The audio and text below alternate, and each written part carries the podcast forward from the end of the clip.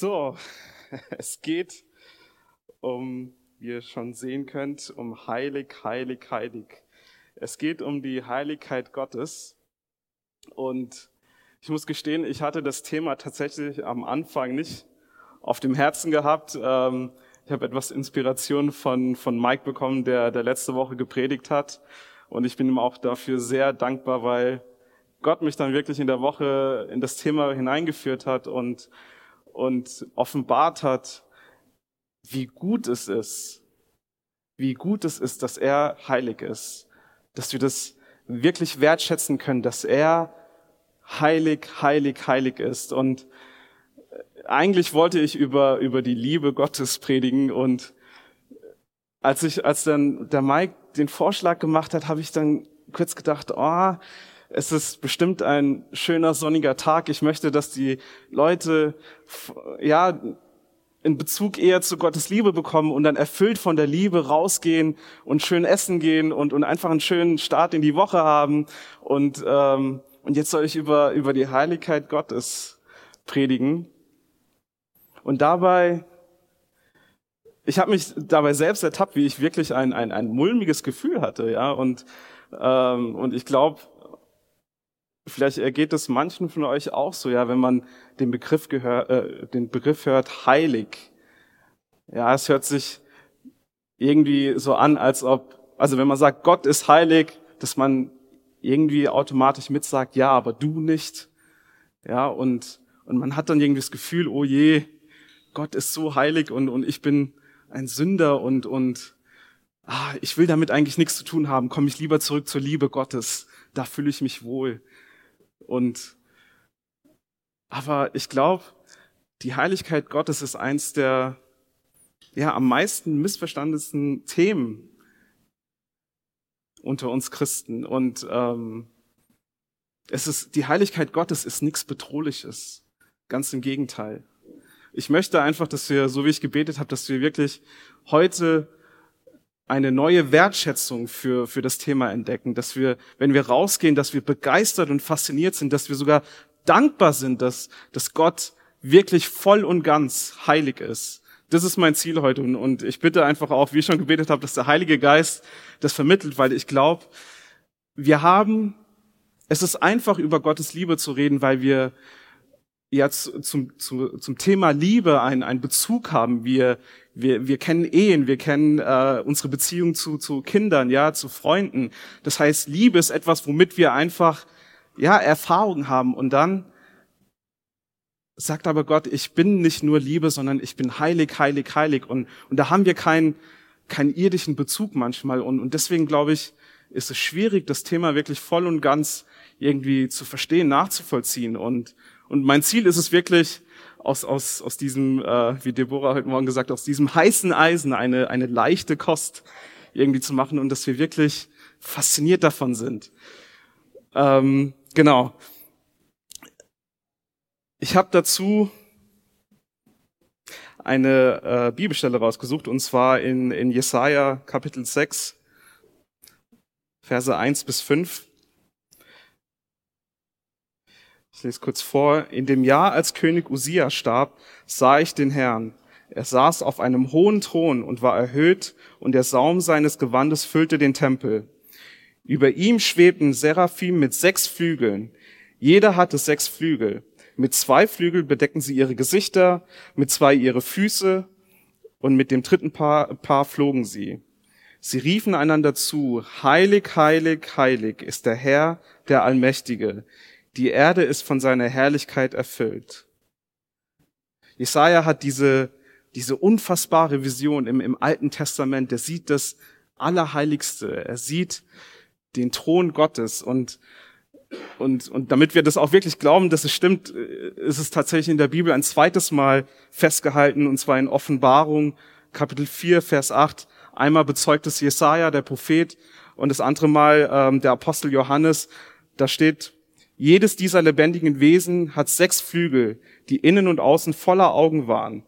Tag für Tag und Nacht für Nacht hören sie nicht auf zu rufen, heilig, heilig, heilig ist der Herr Gott, der Allmächtige, der immer war, der ist und der noch kommen wird.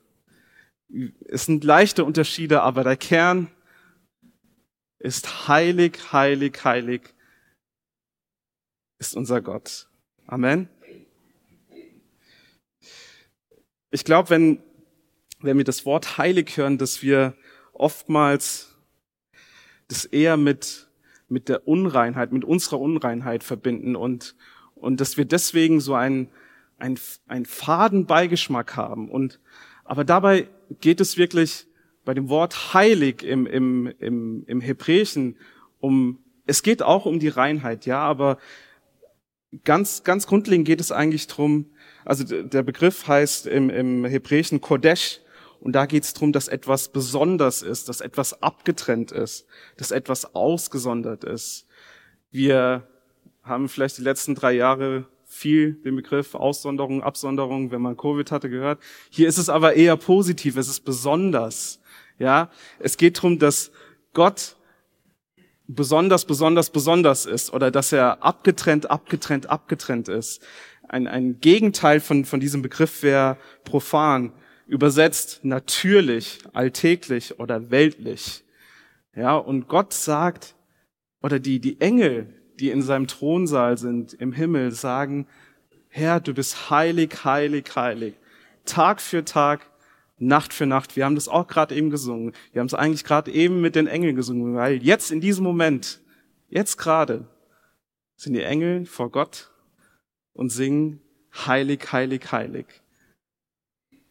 Und ich finde das so faszinierend. Ich, ich, ähm, ich habe vor, ich hab vor paar Jahren, habe ich in, in meiner stillen Zeit, habe ich wirklich ein, ein ja, einen, einen tieferen Bezug zur Heiligkeit Gottes bekommen. Und seitdem bin ich davon fasziniert. Und es, es löst was in mir aus, wenn ich singen kann, heilig, heilig, heilig.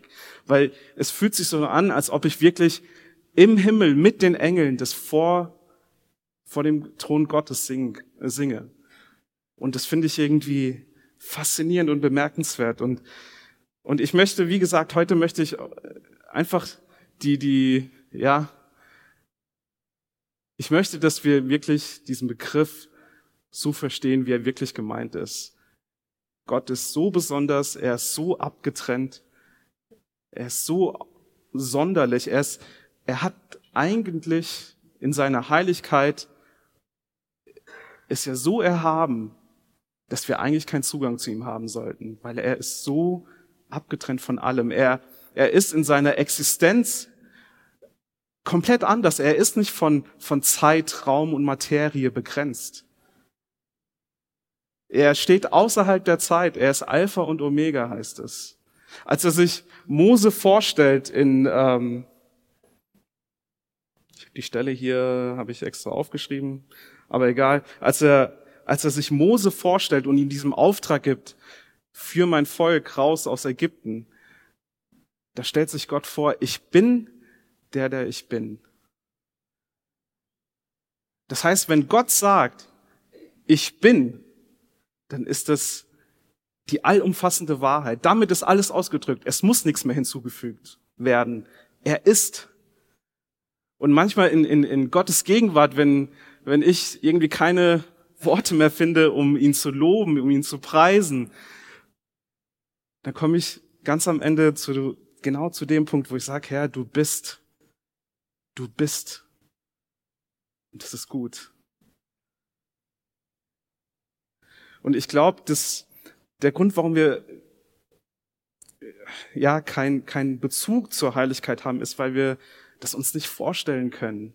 Wir können uns nicht vorstellen, dass Gott so heilig ist, so ab, so anders ist als alles, was wir kennen, als alles, was wir hier auf dieser Welt erfahren können, mit unseren eigenen Augen sehen können, mit unseren Händen fühlen können.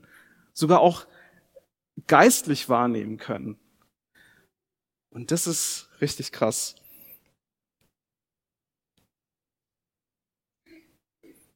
Es fängt eigentlich schon in der, in der Schöpfungsgeschichte an. In, in 1. Mose Kapitel 2, Vers 1 bis 3. So wurde die Schöpfung des Himmels und der Erde mit allem, was dazu gehört, vollendet. Am siebten Tag vollendete Gott sein Werk und ruhte von seiner Arbeit aus. Und Gott segnete den siebten Tag und erklärte ihn für heilig, weil es der Tag war, an dem er sich von seiner Schöpfungsarbeit ausruhte. Das heißt, wir sehen hier, Gott arbeitet an sechs Tagen. Er macht, an sechs Tagen ist er schöpferisch tätig. Und der eine Tag, der siebte Tag, ist so betrachtet komplett anders von den sechs vorherigen Tagen. Da ruht er sich aus und erklärt diesen Tag für heilig. Das heißt, er, er nimmt sich diesen einen Tag heraus und gestaltet den komplett anders als die sechs Tagen. Und, und das macht uns nochmal klar, das ist auch das erste Mal, dass in der Bibel tatsächlich das Wort heilig vorkommt, Kodesh. Er trennt diesen Tag ab. Er trennt diesen Tag ab. Und das ist wirklich die Grundbedeutung von, von, von heilig, ist äh, vielleicht ein paar Alltagsbeispiele. Wir, wir haben in unserem Haushalt, ich bin Kaffeetrinker, meine Frau leider nicht. Oder nee, nicht leider nicht, sie ist kein Kaffeetrinker. Und wir hatten das Problem, also das Problem kam eigentlich eher durch mich, ja. Wir hatten einige Thermobecher bei uns zu Hause und ich hatte dann die Gewohnheit, morgens einfach irgendeinen Thermobecher rauszunehmen und meinen Kaffee reinzumachen und dann rauszugehen. Und das heißt, irgendwann haben alle Thermobecher nach Kaffee geschmeckt. Das heißt, wenn Kesaja dann sich einen Tee machen wollte, dann hatte sie ein Problem gehabt. Sie hat nicht nur Tee bekommen, sondern hat den Kaffeegeschmack mitbekommen. Ja? Und das löst in ihr eher ein Würgen aus. Ja? Und das war dann bei uns immer ein Problem, weil ich muss ehrlich sagen, ich war da morgens einfach, es musste schnell gehen und ich habe alle Thermobecher genutzt, bis sie dann irgendwann sich einen knallpinknen mit Stein besetzten Kaffeebecher oder Therm nicht Kaffeebecher, Thermobecher geholt hat.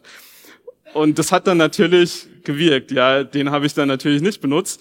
Bis äh, vor zwei Wochen, glaube ich, da wollte ich mir tatsächlich mal einen Tee machen und habe mir dann ihren Becher auch ausgeliehen, weil ich gemerkt habe, hm, Tee schmeckt aus den anderen Bechern leider nicht so gut. Und dann hat sie das gesehen und war schon bestürzt. Hast du da Kaffee reingemacht?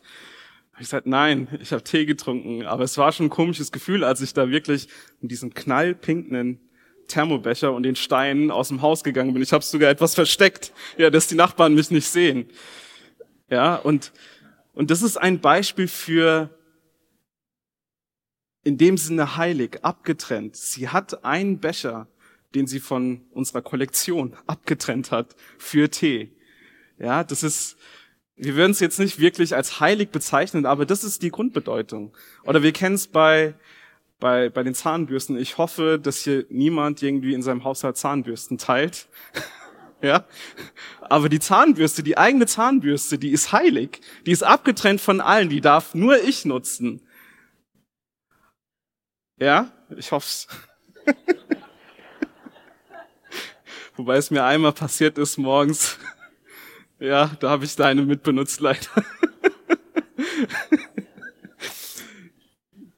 Wir kennen es auch zum Beispiel an Festtagen, wenn wir unser, unser Geschirr, das, das bessere Geschirr, unser Porzellan auspacken, weil wir etwas Besonderes feiern wollen.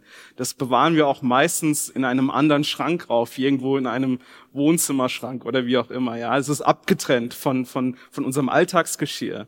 Das ist für uns heilig. Es ist etwas Besonderes. Ja, also wir merken, dass wir im Alltag den Begriff heilig schon irgendwie umsetzen. Ja, es sind manche Dinge sind uns einfach heilig. Ja, und das beste Beispiel finde ich einfach die Ehe. Meine Ehe mit Kesaja ist das Beste. Ja? Und als ich vor, ich glaube mittlerweile acht Jahren, ja, meinen Antrag gemacht habe, war, na, sie hat ja gesagt, ich habe gefragt, willst du mich heiraten? Aber ich habe gleichzeitig, also konkludent in diesem Antrag habe ich gesagt, hey, möchtest du, dass wir exklusiv sind? Möchtest du dich von allen anderen, von allen anderen abtrennen, absondern und dich mir hingeben. Möchtest du das? Möchtest du, dass wir sonst keine Partner haben, dass wir wirklich eine exklusive Partnerschaft haben? Und Gott sei Dank hat sie ja gesagt. Und wir sind bis heute exklusiv. Ja, also wir kennen dieses Konzept von, von heilig kennen wir. Aber wir, ich glaube, wir bringen das zu selten in Verbindung mit Gott. Zum einen spielt da natürlich unsere Ehrfurcht, die wir auf jeden Fall gegenüber Gott haben sollen, ja, eine Rolle. Und aber zum anderen glaube ich, ist es tatsächlich eine eine ein, ein, eine falsche Betonung von, von diesem Begriff. Ja, es ist, die, die Grundbedeutung ist wirklich abgetrennt. Aber natürlich spielt da auch die Reinheit, die spielt mit eine Rolle. Das werden wir uns später anschauen. Das heißt, wir sehen hier, um nochmal zurückzukommen zu, zum Propheten Jesaja und, und, ähm, und Offenbarung, wir sehen hier, dass, dass, die, dass die Engel sich zurufen, Tag für Tag, Nacht für Nacht, heilig, heilig, heilig. Das ist, es ist eine Wiederholung und, und man fragt sich vielleicht, hm, ist es notwendig? Und ich glaube, es ist absolut notwendig, wenn man wirklich das ausdrücken will, wie heilig Gott ist. Und es ist ein, ein Stilmittel, haben wir alle in der Schule gelernt irgendwie, ja. Äh, wenn man Dinge wiederholt, äh, dann, dann verleiht es nochmal dem, was man sagen will, etwas Nachdruck, ja. Jesus hat das auch oft gemacht. Er hat gesagt, wahrlich, wahrlich, ich sage euch. Da haben dann die Leute aufgehorcht, weil sie wussten, okay, jetzt kommt nicht nur eine Wahrheit, sondern jetzt kommt eine wahrhaftige Wahrheit. Und, und wenn Engel im Thronsaal Gottes einander zurufen, heilig, heilig, heilig, dann müssen wir aufforschen. Weil kein, keine andere Eigenschaft Gottes wird so betont, wird so wiederholt. Nirgendwo in der Bibel lesen wir Liebe, Liebe, Liebe. Oder gnädig, gnädig, gnädig. Oder barmherzig, barmherzig, barmherzig. Die einzige Eigenschaft, bei der dieses Stilmittel verwendet wird, ist heilig, heilig, heilig. Das heißt, jetzt müssen wir aufpassen. Wir kennen, wir kennen bei uns im Deutschen, kennen wir, kennen wir die verschiedenen Steigerungsformen. Wir haben zum Beispiel groß, größer, am größten. Und was, was im Hebräischen mit der dreifachen Wiederholung hier ausgedrückt wird, ist tatsächlich, ähm, dass, dass Gott in seiner Heiligkeit am heiligsten ist. Er ist allerheiligst. Er ist höchst und zutiefst heilig.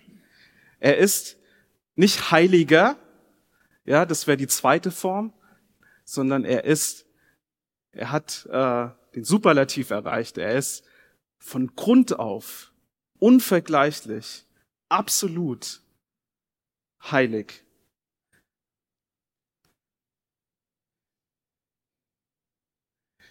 Seine Heiligkeit ist ist, ist unübertrefflich. Gott verkörpert diese Heiligkeit wie kein anderer. Und, und diese Heiligkeit ist so deutlich, so rein, dass sie sie nicht vergleichen können. Es ist wirklich Heiligkeit in der, in der wahrhaftigsten Form. Und ich glaube, bis wir im Himmel sind, werden wir Schwierigkeiten haben, das irgendwie mit, mit unserem menschlichen Verstand zu begreifen. Aber Gott sei Dank haben wir den Heiligen Geist auch, der uns jetzt hier hilft, der uns wirklich diese Offenbarung schenken möchte, wie heilig er ist und was das für uns bedeutet. Inwieweit wirkt Gottes Heiligkeit auf uns aus. Wenn wir weiterlesen in Jesaja Kapitel 6, Vers 5, da sagt Jesaja, das sagte ich, mir wurde es furchtbar, mir wird es furchtbar ergehen, denn ich bin ein Mann mit unreinen Lippen, inmitten eines Volkes mit unreinen Lippen. Ich werde umkommen, denn ich habe den König, den Herrn, den Allmächtigen gesehen. Das ist, ich finde es faszinierend, dass, dass, dass Jesaja Gott auf seinem Thron sieht und seine erste Reaktion ist nicht, oh, ich knie mich nieder und ich bete dich an, Gott, sondern die erste Erkenntnis ist, ich bin unrein und ich werde umkommen. Und das hört sich jetzt vielleicht sehr, sehr brutal an, aber er hat zu Recht so empfunden. Er ist nämlich mit mit, mit einer Reinheit in Berührung bekommen, wodurch er erst sehen konnte, dass er wirklich unrein ist. Wir, wir Menschen, wir vergleichen uns auf, auf allen Ebenen. Wir machen das meistens unbewusst. Ja, wir empfinden uns als etwas gerechter, etwas heiliger als derjenige, der zum Beispiel was angestellt hat. Bei uns in der Nachbarschaft war diese Woche tatsächlich ein, ein, ja, ein großer Polizeieinsatz mit Rambock und allem Möglichen und und ich habe mich gestern mit, mit den Nachbarn ein bisschen unterhalten. Und natürlich ist es wirklich menschlich. Man mutmaßt, man denkt sich, oh, was hat der gemacht, derjenige, bei dem, bei dem jetzt eine Polizeidurchsuchung stattgefunden hat. Und ah, der ist bestimmt das und das. Und irgendwie, während man so erzählt, denkt man sich, ja, aber ich, ich mache sowas nicht. Deswegen bin ich etwas heiliger, deswegen bin ich etwas gerechter. Ja, und, und die Gefahr ist, dass wenn wir uns nicht, oder wenn wir keine Offenbarung von Gottes Heiligkeit haben, wenn wir uns nicht mit Gottes Heiligkeit befassen, ja, dann werden wir nicht erkennen, wie unrein wir sind. Dann werden wir nicht erkennen, wie heilig er ist. Dann werden wir nicht fasziniert sein von seiner Heiligkeit. Prophet, äh, der Prophet Jesaja sagt zu Recht, ich werde umkommen. Es war Gott sei Dank im Alten Testament, wir sind jetzt im Neuen Testament, also ich rede jetzt vom Alten Testament. Er sagt, ich werde umkommen, zu Recht, weil er war noch nicht wiedergeboren. Er hatte noch nicht durch die, die, die Heiligung durch Jesus, durch sein Opfer erfahren. Und er ist zu Recht davon ausgegangen, ich werde umkommen. Ja, bei Mose war es auch so, dass, dass Gott ihn davor geschützt hat, ihn selbst, also Gott selbst in der ganzen Herrlichkeit zu sehen. Ja, weil er sagte, sonst wirst du umkommen. Und wir können uns das vielleicht nicht, wenn wir über, über, über Heiligkeit, über, über Gottes moralische Reinheit und unsere Reinheit, wenn wir wirklich das nur aus der Perspektive betrachten, dann können wir uns das vielleicht nicht ganz vorstellen. Wieso ist es so, dass, dass Gott so heilig ist, so rein ist, dass wenn wir in seine Gegenwart nicht geheiligt, nicht durch das Opfer Jesu reinkommen, dass wir dann direkt umkommen werden. Können wir vielleicht nicht nachvollziehen, aber womit wir es vielleicht in Verbindung bringen können, ist Licht und Finsternis. Es heißt, dass Gott Licht ist. Er ist komplett Licht. In, in äh, Offenbarung 21, 23 steht, dass, dass wenn wir dann im Himmel sind, dass, dass wir keine Sonne brauchen werden, weil er da ist und er wird unser Licht sein. Und dort, wo Gottes Licht ist, da kann keine Finsternis sein. Dort, wo Licht ist, dort, wo 100% Licht ist, da ist kein Platz für Finsternis. Das heißt, auch wenn da zuvor Finsternis war, sobald man Licht anmacht, wird die Finsternis eingenommen vom Licht. Die äh, Finsternis wird vernichtet. Und so ist es, so können wir es auch vielleicht besser verstehen, ja, mit, mit Gottes Heiligkeit, mit seiner Reinheit. Wenn wir in, seine Herrlichkeit kommen, wenn wir ihn in seiner kompletten Herrlichkeit sehen, dann müssten wir eigentlich umkommen, weil seine Heiligkeit kann nicht koexistieren mit unserer Unreinheit. Und das ist, was Jesaja hier erkennt. Und, und ich, um uns das auch vielleicht nochmal rein, ja, rein menschlich uns vielleicht nochmal klar zu machen.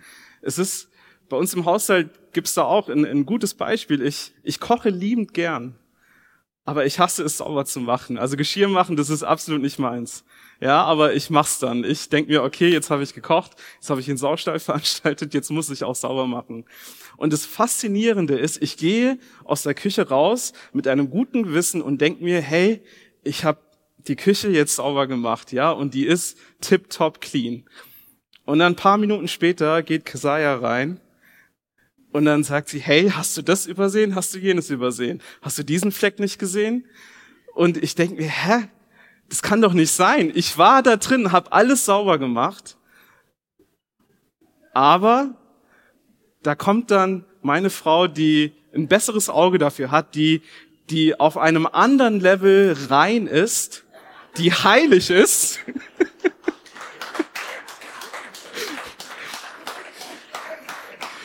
und zeigt, hey, da hast du was übersehen.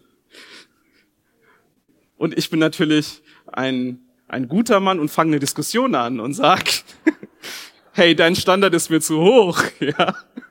Also nach meinem Standard ist es sauber, ja. Also für mich, für, nach meiner Definition passt das. Mit, mit Gott haben wir diese Diskussionsbasis leider nicht. Weil er ist, er ist die Richtschnur, Richtschnur für, für die Heiligkeit. Er ist unser Benchmark. Nicht die Welt. Keiner kann uns sagen, was wirklich durch und durch heilig ist, außer Gott. Und das ist gut so, das ist faszinierend. Das heißt, Gott ist in seiner Existenz, wenn er existiert, ich, also ich nutze das, ich weiß nicht, welches Wort wir ihn, für, für ihn nutzen sollen. Er existiert natürlich, aber er ist, der er ist. Ja, er ist einfach. Wenn wir ihn für ihn als, als, als Benchmark nehmen, als Standard nehmen, ja, und er so heilig ist, dann ist es gut, weil dann merken wir, dass Gott wirklich komplett unabhängig, er ist transzendent von allem, was wir hier sehen, von allem, was wir hier erleben, von allem, was, was uns gesagt wird, wie Gott ja eigentlich sein soll, ja, von, von jedem Urteil über Gott. Warum gibt es denn Leid, wenn es Gott gibt? Ja, all diese Dinge, die verstummen, weil wir merken, Gott, du bist heilig. Es kommt nicht auf unser Urteil an, es kommt nicht auf unsere Meinung an. Wir können jede Meinung austauschen, aber am Ende ist Gott unbeeindruckt davon. Der denkt sich, oh Kind, wenn du nur wüsstest, wie heilig ich bin. Es ist gut, dass wir einen, wirklich so einen tiefen Bezug zu Gottes Liebe haben. Aber ich habe für mich selbst gemerkt, als ich verstanden habe, wie heilig Gott ist, dann habe ich auf einmal seine Liebe noch mehr verstanden. Ich habe diese Liebe noch mehr wertgeschätzt, weil wir kennen menschliche Liebe. Wir haben hier auf der Erde Liebe erlebt, die nicht heilig ist, die nicht rein ist. Liebe, die verletzt. Und dann sagt Gott, ich liebe dich. Und dann kommen wir manchmal, können wir Gott nicht trauen. Wir können dem nicht trauen, dass er uns wirklich bedingungslos liebt. Aber dann sehe ich, oh Gott, du liebst mich nicht nur, du bist heilig. Deswegen kann ich mich verlassen, darauf verlassen, dass deine Liebe auch heilig ist, dass deine Liebe auch komplett abgesondert ist von allen, von allem, was ich jemals hier erlebt habe, von jeglicher Erfahrung, von jeglicher Erkenntnis. Und wenn ich das erkenne, uh, dann gehe ich mit einem anderen Respekt, mit einer anderen Ehrfurcht an die Sache ran. Wenn ich sage, Gott, ich liebe dich, Gott, du liebst mich, das, ich nehme das viel mehr als, als meine Realität war. Oder wenn Gott sagt, ich kann nicht lügen. Ja, das kann jeder sagen. Ich kann nicht lügen. Ich sage die Wahrheit. Aber wenn ich das durch die Brille betrachte, dass er heilig, heilig, heilig ist, dann denke ich mir, Gott, alles, was du aussprichst, hat, hat schon diese schöpferische Kraft in sich. Du kannst, Du kannst nicht etwas aussprechen und es geschieht nicht. Alle deine Versprechen sind deshalb Ja und Amen. Und diese Offenbarung, die ist, die ist so kostbar. Ich, ah, deswegen ist, ich, ich wünsche mir wirklich, dass, dass ihr offen seid, diese Heiligkeit zu, zu empfangen, wirklich zu sehen vom ganzen Herzen, wie heilig er ist. Und dass es gut ist, dass es keine Drohung ist, dass, es, dass Gott nicht sagt, ich bin heilig und du nicht, was willst du von mir, sondern obwohl er so heilig ist, obwohl er so erhaben ist, obwohl er voller Herrlichkeit ist, ist er nicht so abgehoben, dass er sagt, ich will nichts mit euch zu tun haben. Was für ein Gott haben wir? Wie, wie, wie toll, wie gut. Lukas würde sagen, wie super klasse toll ist Gott. Und ich glaube, diese, diese, Herr, diese Heiligkeit ist, es ist kein Absondern einfach nur zum Selbstzweck, hey, ich sonder mich, ich trenne mich jetzt komplett ab von der Welt, sondern es ist wie in der Ehe. Ich habe mich abgesondert, ich habe mich abgetrennt von der Welt, von allen anderen Mädels, Frauen, um mich dann völligst wieder Kesaja hinzugeben. Und das sprengt jetzt vielleicht unsere Vorstellungskraft, aber in, in, in Gottes Heiligkeit, er ist heilig, heilig, heilig, spielt auch der Aspekt von Hingabe eine Rolle. Das heißt, Gott ist so heilig, er ist so heilig, dass er den ersten Schritt macht und sich völligst uns hingibt. Und wie hat er das gemacht? Durch Jesus. Es, es gibt Religionen, die sagen, Gottes Name ist so heilig, dass man den gar nicht erst aussprechen darf. Aber wir haben einen Gott, der sagt, ich bin heilig, heilig, heilig. Aber ich möchte, dass du auch heilig bist, weil ich heilig bin. Steht in, in, in 1. Petrus äh, Kapitel 1, Vers 16. Denn er hat selbst gesagt, ihr sollt heilig sein, weil ich heilig bin. Das heißt, Gott ist nicht so abgehoben, dass er sagt, hey, ich habe meinen Standard, ich bin komplett rein, was ihr macht, das interessiert mich nicht, sondern er sagt, oh, ich bin so heilig, ich möchte, dass du diese Heiligkeit von mir annimmst, so wie in der Ehe, so wie ich mich komplett abtrenne und mich meiner Frau hingebe, so sagt Gott, ich, ich habe mich komplett abgetrennt von der Welt. Ich, ich habe nichts mit der Welt zu tun, aber ich möchte mich komplett dir hingeben. In der Form von Jesus, der extra gekommen ist, um das zu ermöglichen. Er, er beruft uns nicht nur. Er sagt nicht nur drohend, ich bin heilig, sei du auch heilig, sondern er sagt, ich bin heilig, du sollst auch heilig sein. Was kann ich tun? Hier ist Jesus. Hier ist meine Gnade. In, in Hebräer 10, Vers 10 steht, aufgrund dieses Willens sind wir geheiligt durch die Opferung des Leibes Jesu Christi, und zwar ein für allemal. Ja, kann jetzt jeder laut sagen, ich bin heilig auf drei. Eins, zwei, drei. Ich bin heilig. Es hat sich vielleicht komisch angefühlt, das zu sagen, weil wir es noch nicht wirklich 100% glauben. Aber die Wahrheit ist, die Wahrheit ist, dass wir manchmal demütig sein müssen und Gottes Wahrheit über uns annehmen müssen. Wenn, wenn du Jesus angenommen hast, wenn du Jesus angenommen hast, dann wurdest du geheiligt durch sein Opfer. Es ist, als ich am 24. September 2015 meine Frau geheiratet habe, wurde ich zum Ehemann. Ich wurde ihr Ehemann. Sie wurde meine Ehefrau. Ja? Aber die Wahrheit ist, dass ich nicht von Tag eins an mich komplett wie ein Ehemann verhalten habe. Aber trotzdem war ich ihr Ehemann. Das heißt, wir, wir können uns das nicht vorstellen. Wenn wir sagen, ich bin heilig, dann fragen wir uns, hey, ich habe aber erst gestern ähm, der einen da hinterher geschaut oder ich habe erst vorgestern kurz gelogen, weil ich irgendwie aus der Patsche musste und Ich habe erst vor ein paar Monaten bei der Steuererklärung nicht alles wirklich angegeben. Wie kann ich heilig sein? Wie kann ich gerechtfertigt sein? Ja, das ist richtig, dass du so fühlst, aber gleichzeitig es ist es ist eine Wahrheit, die wir wirklich verstehen müssen. Wir wir sind rein von wenn wir wenn Gott uns eine einen Ausweis ausstellen würde, dann würde stehen heilig. Jeder einzelne von uns, der Jesus angenommen hat, ist heilig durch Jesus. Wir haben Frieden mit Gott. Das, was Jesaja befürchtet hat, dass er umkommen wird, das müssen wir nicht mehr befürchten, weil wir jetzt Frieden haben.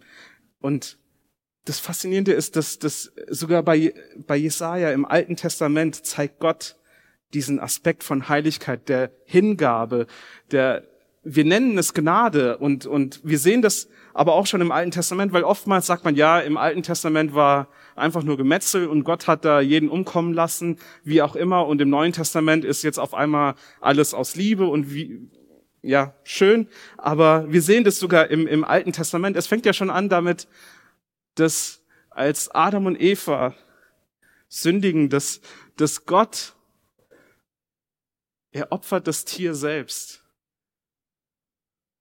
Er opfert das Tier selbst und, und, und macht ihnen Kleidung, dass sie bedeckt sein können.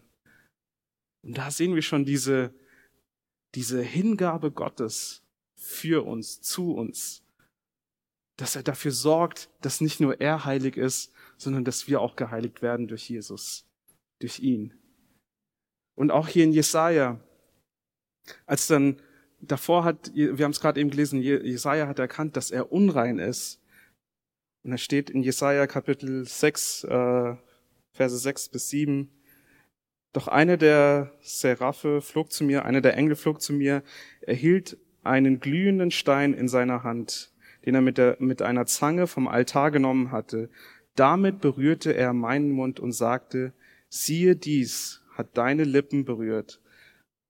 Jetzt ist deine Schuld getilgt, deine Sünden sind dir vergeben.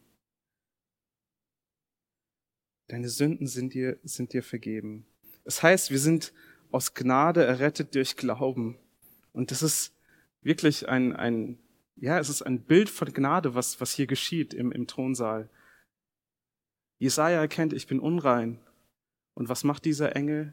Er nimmt einen Stein, eine Kohle vom Altar und berührt seinen Mund und reinigt ihn und sagt und deklariert, du bist jetzt ohne Schuld. Deine Schuld wurde getilgt. Du bist ohne Sünde. Und genauso ist es mit Jesus. Wir, wir, wir, wir nehmen Jesus an. Wir erkennen, dass wir Sünder sind. Wir erkennen, dass wir ihn brauchen. Und dann nehmen wir ihn an. Und dann fangen wir an, diese Beziehung auszuleben. Und irgendwann auf dem Weg erkennen wir, hm, irgendwie ist die Sünde immer noch da, irgendwie ist das Unreine immer noch da.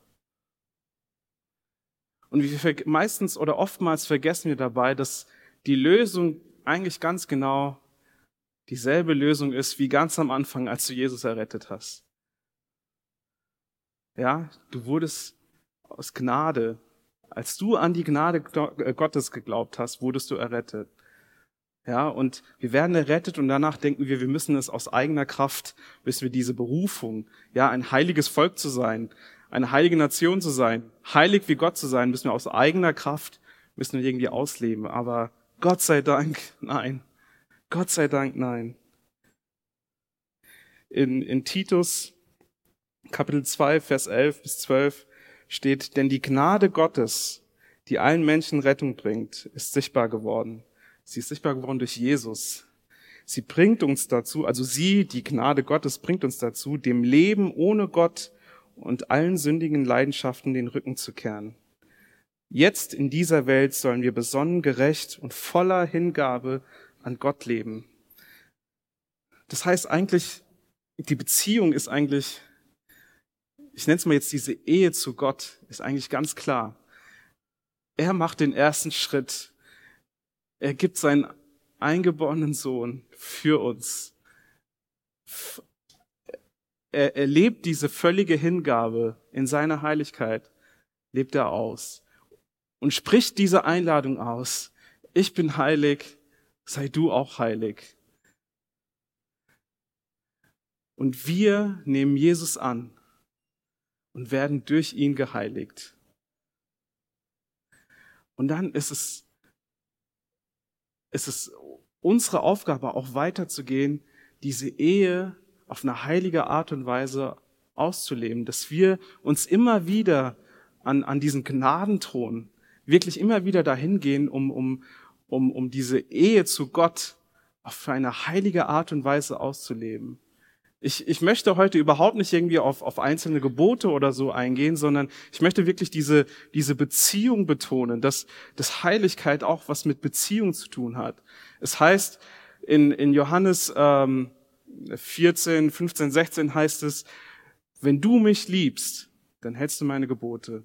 Und, und wir gehen oftmals von dem, was, ähm, was objektiv bewertbar ist, also die Handlung, ja, und und wollen dann das Subjektive, die Liebe irgendwie kreieren. Wir denken uns, oh, okay, ich fange jetzt mal an, aus eigener Kraft all diese Gebote einzuhalten, weil dann werde ich irgendwann Liebe haben. Aber so muss es nicht sein. Er hat uns den Heiligen Geist geschickt, dass es von innen heraus, dass zuerst das Subjektive, dass zuerst die Liebe da ist und diese Motivation, diese Ehe in, in, in voller Schönheit, in voller Heiligkeit auszuleben, dass es von innen herauskommt. Dazu befähigt er uns. Danke, Heiliger Geist.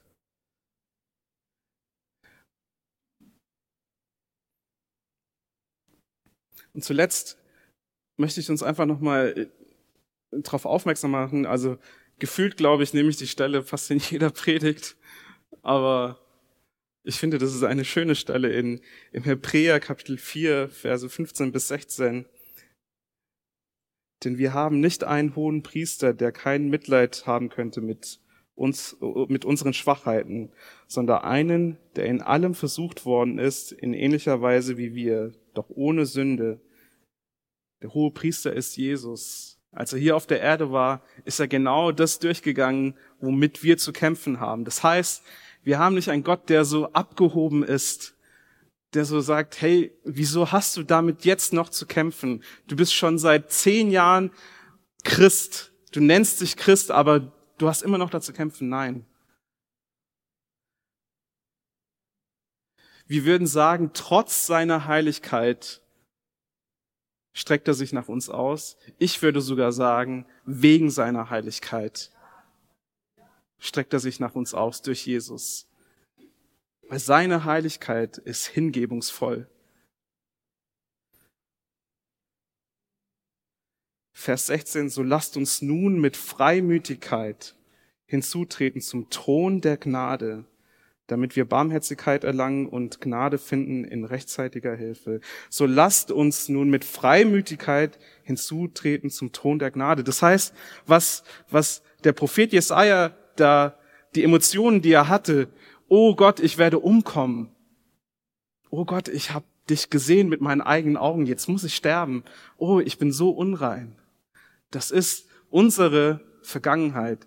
Ich hoffe, dass jeder hier im Raum Jesus angenommen hat als seinen persönlichen Retter. Wenn nicht, werden wir uns noch darum kümmern. Aber ich möchte, dass jeder wirklich diese Identität begreift, diesen Zugang. Jesus sagt, er ist der Weg, er ist wirklich der Weg in das Allerheiligste. Es gibt keinen anderen Weg. Gibt es nicht. Und es ist in uns, weil wir hier noch auf der Welt sind, uns einen eigenen Weg irgendwie anzubahnen. Irgendwie wollen wir das ja selbst erfinden, weil wir sind ja so getrieben von Leistung, von von irgendwie auch Selbstsucht, von von Stolz. Wir wollen behaupten können, hey, ich hab's geschafft. Ich habe mit ich habe damit gekämpft, dass ich so viel läster und jetzt habe ich es geschafft. Ja? Meine Leistung. Das wird uns gut tun, denken wir. Aber in der Ehe hat es keinen Platz. Die Ehe funktioniert am besten, wenn wir demütig miteinander umgehen, wenn wir nicht auf unser Recht pochen. Und, und wenn wir heilig, wenn wir wirklich ein heiliges Leben leben wollen, dann ist es wichtig, dass wir diese Haltung der Demut einnehmen gegenüber Gott. Dass wir erstens erkennen, dass er wirklich voll und ganz zutiefst heilig ist.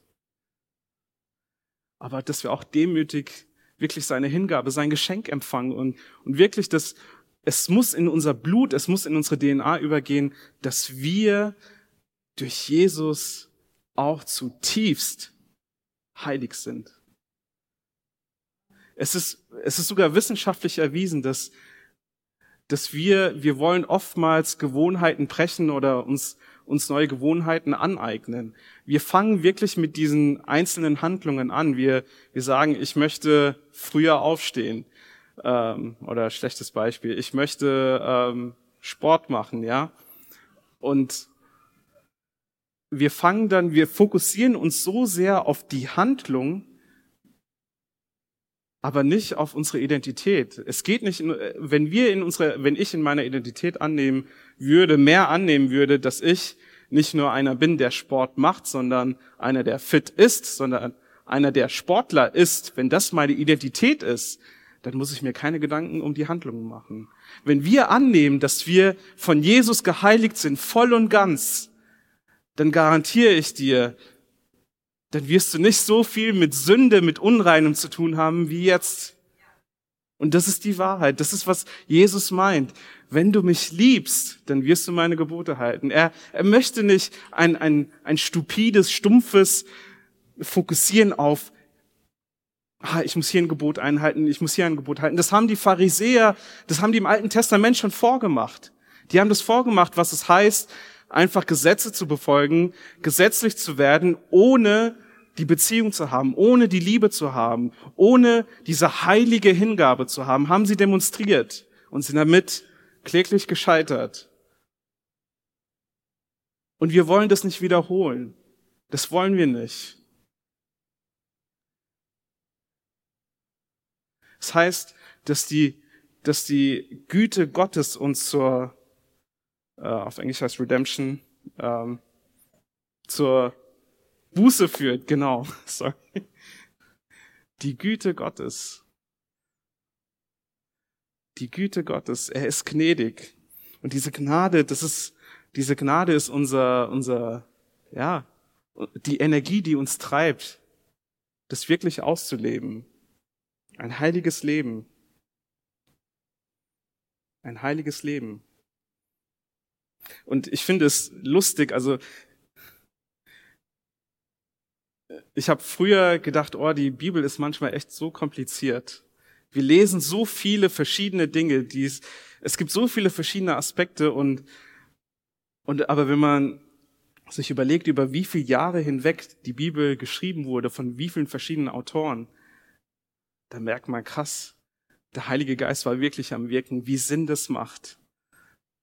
Und der Aspekt, den ich hier etwas lustig finde, ist, so lasst uns nun mit Freimütigkeit hinzutreten zum Thron der Gnade. Zum Thron der Gnade. Das heißt, wir haben mit Gnade angefangen, ja, und nachdem wir geheiligt wurden, können wir jetzt freimütig in das Allerheiligste eintreten. Aber wohin? Zum Thron der Gnade. Wir brauchen weiterhin Gnade. Wir beginnen mit Gnade, wir machen weiter mit Gnade. Das heißt, es ist entscheidend, es ist für uns entscheidend, dass wir wirklich in allen Situationen einfach die Nähe Gottes suchen, in das Allerheiligste eintreten. Weil da werden wir erstens erkennen, auch nach 20 Jahren Christsein, auch nach 30, 40 Jahren Christsein, wo die Bereiche sind, wo die noch nicht Gott völlig hingegeben sind, wo es in der Ehe zu Gott noch nicht komplett rein ist und dann müssen wir aber gleichzeitig nicht irgendwie bestürzt über uns selbst aus seiner Gegenwart rausgehen, sondern wir können direkt zu Jesus schauen. Wir können direkt zu ihm schauen und sagen, Jesus, danke für deine Gnade. Danke für deine Gnade. Danke, dass du auch diese Sünde, auch diese Unreinheit schon gesehen hast vor 2000 Jahren, als du ans Kreuz gegangen bist als du dich trotzdem ausgestreckt hast nach mir, als du wusstest, dass ich auch nach 30, 40 Jahren Christsein immer noch damit kämpfen werde.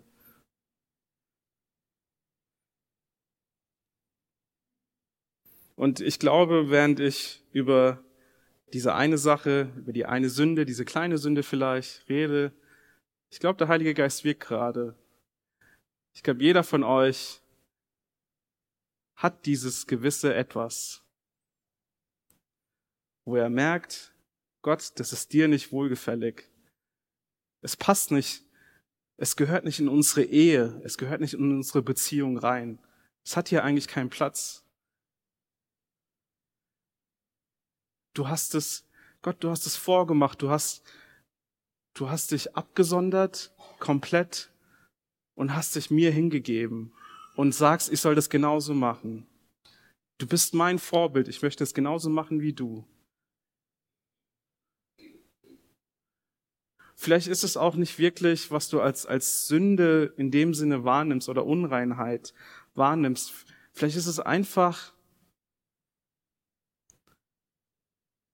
eine, ja, eine, eine, eine Bezogenheit zu dieser Welt, zu deinem eigenen Fleisch, auf eine gewisse Art und Weise irgendwie Selbstsucht, die noch irgendwie existent ist in dir, wo du merkst, es passt nicht zu meiner Identität als, als heiliges Kind Gottes. Egal was es ist, frag dich selbst, passt es zu meiner Identität als heiliges Kind Gottes? Passt es zu dieser Ehe? Passen diese Gedanken, die ich über Gott habe oder über, die ich über verschiedene Dinge habe, passen die zu Gott? Passt es in diese Beziehung rein? Ist es heilig? Ist meine Frucht, ist sie heilig? Wenn ich meinen Mund aufmache und rede, kommen da heilige Dinge raus oder kommen da eher weltliche Dinge raus?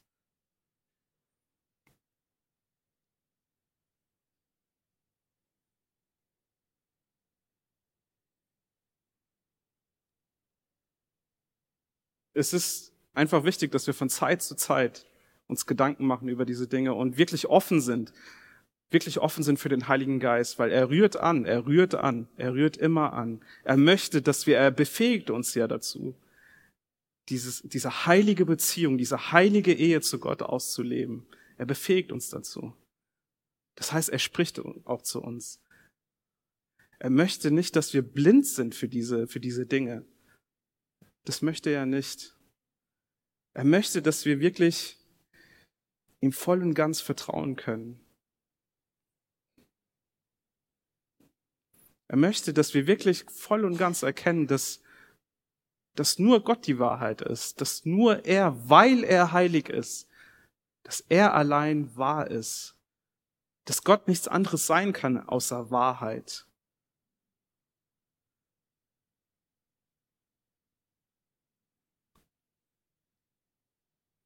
Und auch in Bezug auf, auf letzte Woche, auf, auf Sonntag, was, was der Mike so wirklich voller Salbung gepredigt hat über, über die Kraft von oben, über, über den Heiligen Geist, den wir empfangen haben.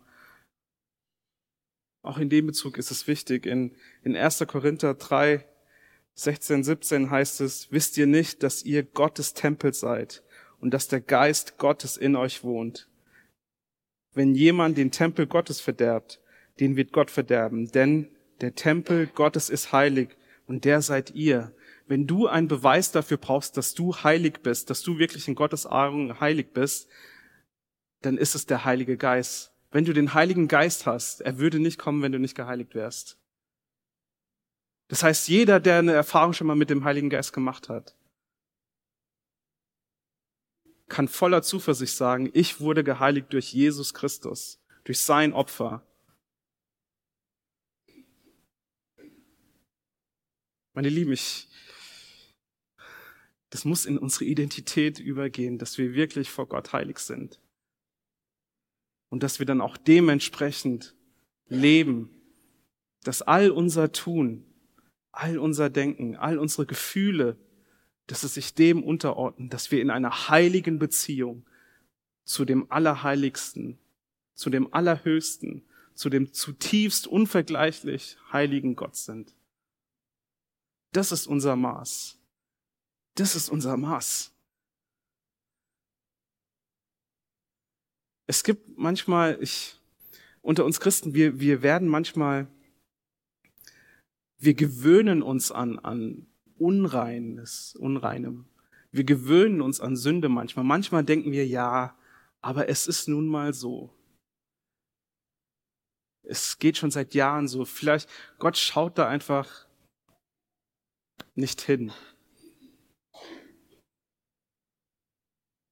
Aber die Wahrheit ist, dass, dass wenn wir wirklich Gottes Heiligkeit voll und ganz verstehen, wenn wir diese Offenbarung empfangen, dann merken wir, wie zutiefst falsch Sünde ist, wie zutiefst es falsch ist, wenn wir unrein sind. Aber gleichzeitig können wir voller Dankbarkeit zum Tisch des Herrn kommen, was wir gleich werden tun, äh, tun werden. Und Jesus danken. Danke, Jesus, dass du wirklich ein heiliges Leben gelebt hast. Stellt euch vor, was wäre gewesen, wenn Jesus mit 32 Jahren gesündigt hätte. Wie verloren wären wir gewesen?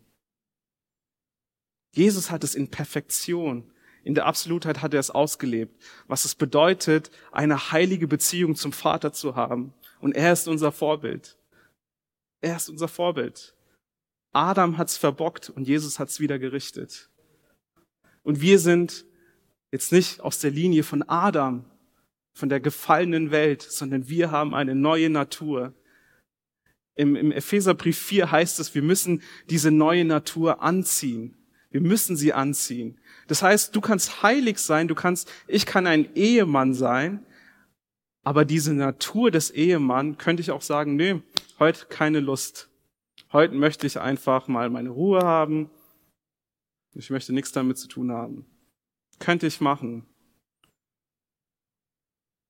Aber das wäre ganz schön schlimm, weil wir haben uns ja eigentlich völligst hingegeben. Wieso entziehe ich mich dann wieder, wenn ich mich völlig hingegeben habe, als ich Jesus angenommen habe? Wieso entziehe ich denn Gott etwas, wenn er sich völlig hingegeben hat? Er hat sich komplett verausgabt. Und das ist das Maß, an dem wir uns messen. Und wo Gott sei Dank der Heilige Geist da ist. Ich möchte ich möchte keine bedrückende Stimmung oder so auslösen. Ja, wir, ich möchte, dass wir wirklich fasziniert sind von dieser Heiligkeit und wozu wir berufen sind, dass, dass Gott sagt, seid heilig, denn ich bin heilig. Ja? Und dass er uns nicht nur beruft, sondern auch direkt befähigt, dass er in uns wirkt, dass er möchte, dass wir dieses Leben, diese Beziehung ausarbeiten, dass wir uns weiterhin heiligen, dass das wirklich dass unsere Identität der Heiligung auf Frucht bringt. Das möchte Gott.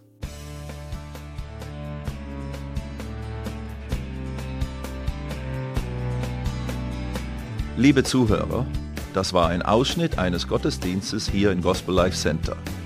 Auf unserer Website www.gospellifecenter.de können Sie die Notizen für diese und andere Predigten nachlesen und sich über die Arbeit von Gospel Life Center informieren. Wir wünschen Ihnen Gottes Segen.